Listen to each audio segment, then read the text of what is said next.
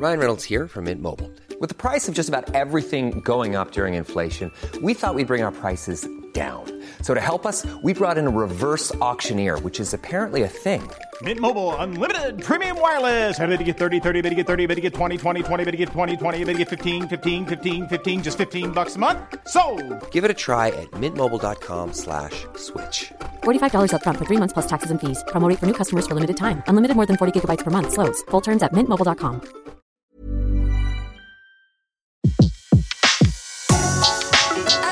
Le meilleur de séances radio est maintenant sur We Love Cinéma. Dans notre histoire du cinéma, nous parlons de La Dame de Shanghai d'Orson Welles, réalisé en 1947 à l'occasion de la sortie en DVD Blu-ray d'une édition ultra collector chez Carlotta, accompagnée d'un très copieux livret Mémoire d'un film, un recueil de textes, d'analyses et d'interviews qui a inspiré cette histoire de cinéma. Orson Welles, une légende du 7e art, qui a couru toute sa vie à la recherche du chef-d'œuvre qu'il pensait ne jamais avoir entrepris. Écrasé très tôt par la renommée de Citizen Kane, son premier long métrage qu'il tourne à seulement 25 ans, Wells, le génie précoce, deviendra très vite le cinéaste maudit, brimé par les studios, l'artiste capricieux et exigeant qu'Hollywood chassera sans état d'âme.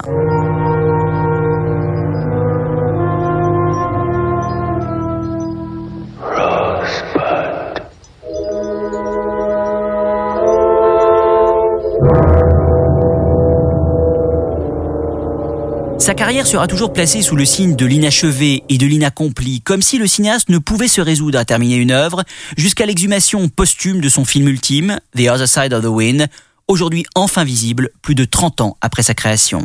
Et pourtant, la filmographie du maître scelle bien des pépites, et La Dame de Shanghai, qu'il tourne en 1947, en est une assurément.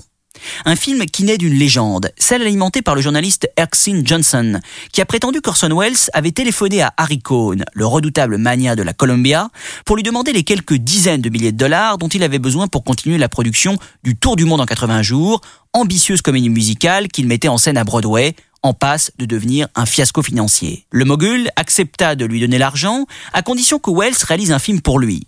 Le réalisateur lui a alors proposé l'adaptation d'un roman qu'il n'avait même pas lu If I Die Before I Wake de Sherwood King, dont il avait opportunément aperçu la couverture au moment de son échange avec Cohn. William Castle, producteur exécutif de La Dame de Shanghai, livre lui une toute autre version. C'est lui qui aurait rédigé un traitement du roman et l'aurait remis à Wells, qui l'aurait proposé à Cohn sans l'avertir. Wells s'attaque à l'adaptation du roman et change de titre. Il appelle d'abord son scénario Black Irish, en référence au personnage de Michael O'Hara qu'il interprète, un marin irlandais qui sauve d'une agression une jeune femme, Elsa Bannister, avec laquelle il embarque sur le yacht de son mari pour une croisière vers San Francisco. Puis le cinéaste suggère Take This Woman et The Girl from Shanghai, avant que le choix définitif soit porté sur The Lady of Shanghai. Wells subit la censure du code ACE qui lui demande de réécrire la fin initialement prévue dans laquelle Elsa Bannister, meurtrière, finissait par échapper à la justice en se suicidant. À la place, les deux époux Bannister s'entretuent, ce qui paraît moralement plus acceptable. La recherche de l'actrice pour incarner Elsa Bannister, la femme fatale et manipulatrice, commence. Harry Cohn impose rapidement à Wells Rita Hayworth, la seule véritable star de la Columbia. Or, il se trouve qu'Orson Welles et Rita Hayworth sont mariés à la ville depuis 1943 et que leur relation s'est depuis fortement détériorée. De plus, les deux comédiens sont censés jouer deux amants emportés dans une spirale de mensonges et de crimes. Rita Hayworth sort tout juste du triomphe de Gilda, qui a fait d'elle une icône glamour. Mais Wells veut donner une toute autre image de l'actrice, loin de la femme à la chevelure rousse et gantée de noir. Il décide de la transformer en blonde platine aux cheveux courts, ce qui a pour effet de mettre en fureur Harry Cohn. Le reste de la distribution, Wells le puise dans sa troupe du Mercury Theatre, déjà présent dans Citizen Kane et La Splendeur des Amberson. Ainsi, Everett Sloane interprète le mari de Rita Hayworth, le brillant avocat pénaliste Arthur Bannister. Et Glenn Anders joue l'associé d'Arthur Bannister, George Grisby, qui propose à Michael 5000 dollars pour signer un papier dans lequel il confesse avoir tué Bannister.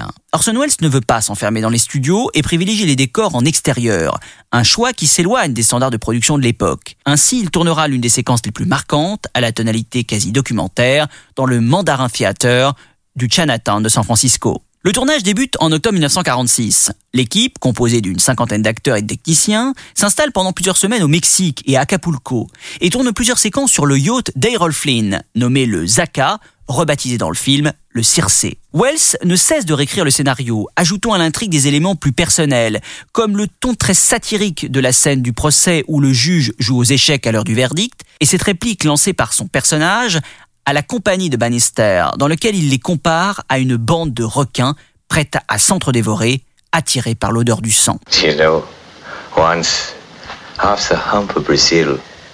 I saw the ocean so darkened with blood it was black, and the sun fainting away over the lip of the sky. We'd put in at Fortaleza, but a few of us had lines out for a bit of idle fishing. It was me had the first strike. A shark it was. Then there was another, and another shark again. It's all about the sea was made of sharks, and more sharks still, and no water at all. My shark had torn himself from the hook. And the scent, or maybe the stain, it wasn't him bleeding his life away. Drove the rest of mad. Then the beasts took to eating each other. In their frenzy, they ate at themselves. You could feel the lust to murder like a wind stinging your eyes, and you could smell the death reeking up out of the sea. I never saw anything worse until this little picnic tonight. And you know, there wasn't one of them sharks in the whole crazy pack that survived. I believe you now. Wells se plaint vite de la lourdeur du tournage et du retard technique, mais il est surtout victime de nombreux incidents. Un assistant caméra fait un arrêt cardiaque et meurt sur le yacht d'Errol Flynn alors qu'il préparait une prise de vue. Wells se fait empoisonner par une méduse puis se blesse, provoquant l'arrêt du tournage. Puis c'est Rita Hayworth qui tombe malade, atteinte d'une vilaine grippe. Mais surtout, l'actrice ne supporte plus son époux de cinéaste et en vient même à quitter momentanément le tournage. Au bord du divorce, le couple pouvait espérer que la dame de Shanghai soit leur boîte de sauvetage, mais les tensions accumulées auront finalement raison de leur union. Avec son chef opérateur, Charles Lawton Jr., Wells s'attache à d'importants défis techniques et s'essaye à d'intenses expérimentations visuelles. Il porte une attention toute particulière à la fin du film, qui se déroule dans un parc d'attractions que le cinéaste a repeint durant des nuits entières. À l'intérieur, Michael, qui a échappé aux policiers lors de son procès, voit le couple Bannister s'entretuer dans un palais de glace. 270 mètres carrés de surface réfléchissante, constitués de 104 grands miroirs mesurant plus de 2 mètres de hauteur, dont 24 étaient déformants, ont été nécessaires à la réalisation de cette séquence, d'une inventivité et d'une virtuosité sidérante. I knew I'd find you two together. If I hadn't, Elsa, I might have gone on playing it your way. You didn't know that. But you did plan for me to follow you. I've been drinking. I presume you think that if you murder me here, your sailor friend will get the blame and you'll be free to spend my money. Well, dear, you aren't the only one who wants me to die. Our good friend, the district attorney, is just itching to open a letter that I left with him. The letter tells all about you, lover. So you'd be foolish to fire that gun. With these mirrors, it's difficult to tell. You are aiming at me, aren't you? I'm aiming at you, lover. Of course, killing you is killing myself. It's the same thing. But you know, I'm pretty tired of both of us.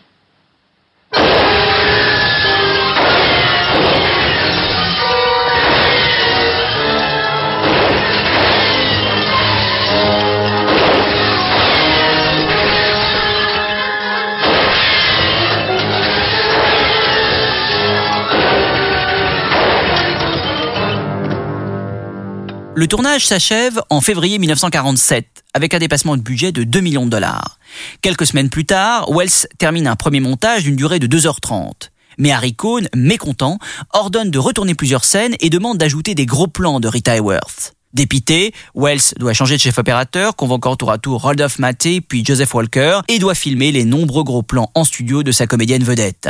Les coupes imposées par Cohn rendent le montage du film de plus en plus chaotique. On demande même à Wells d'écrire une voix off supplémentaire prononcée par Michael O'Hara sur toute la durée du métrage. La post-production échappe de plus en plus au cinéaste, qui ne supervise ni l'enregistrement de la musique composée par Heinz Rommeld, ni la bande sonore dans laquelle le cinéaste souhaitait inclure des musiques latino-américaines savamment choisies. Le montage final, ramené à 1h30, ne trouvera pas grâce aux yeux de Wells, qui n'aura de cesse que de le critiquer. Harry Cohn veut que la promotion du film soit presque exclusivement centrée autour de Rita Hayworth et de son image glamour véhiculée par Gilda. Dans une affiche publicitaire parue au moment de la sortie du film, on peut même y lire vous oublierez qu'il n'y a jamais eu une femme comme Gilda quand vous ferez la connaissance de la dame de Shanghai.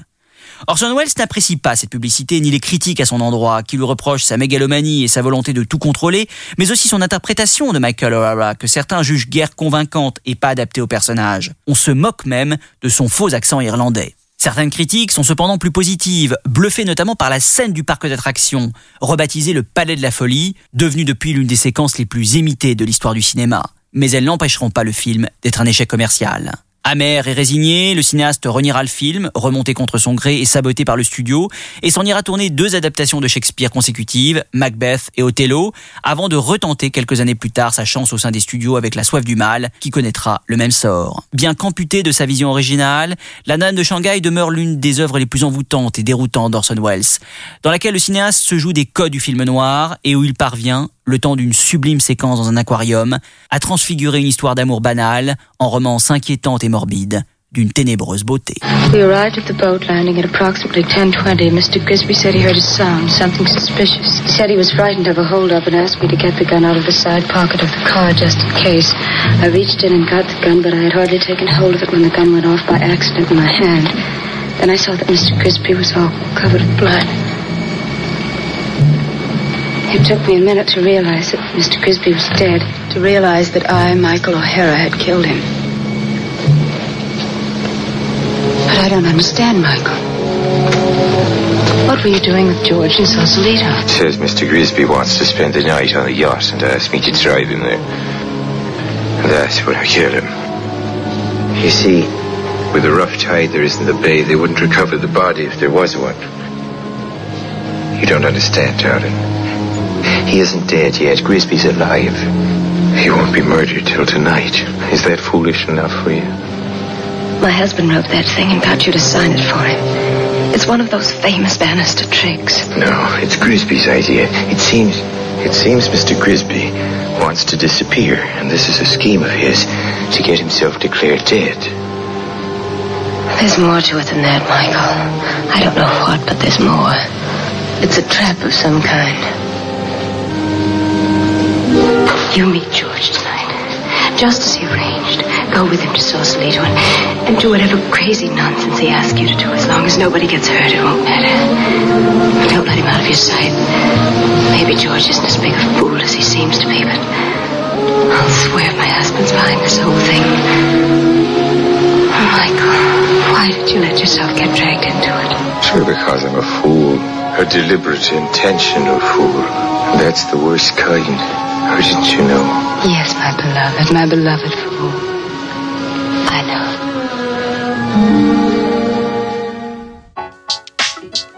Retrouvez l'ensemble des contenus séances radio proposés par We Love Cinéma sur tous vos agrégateurs de podcasts.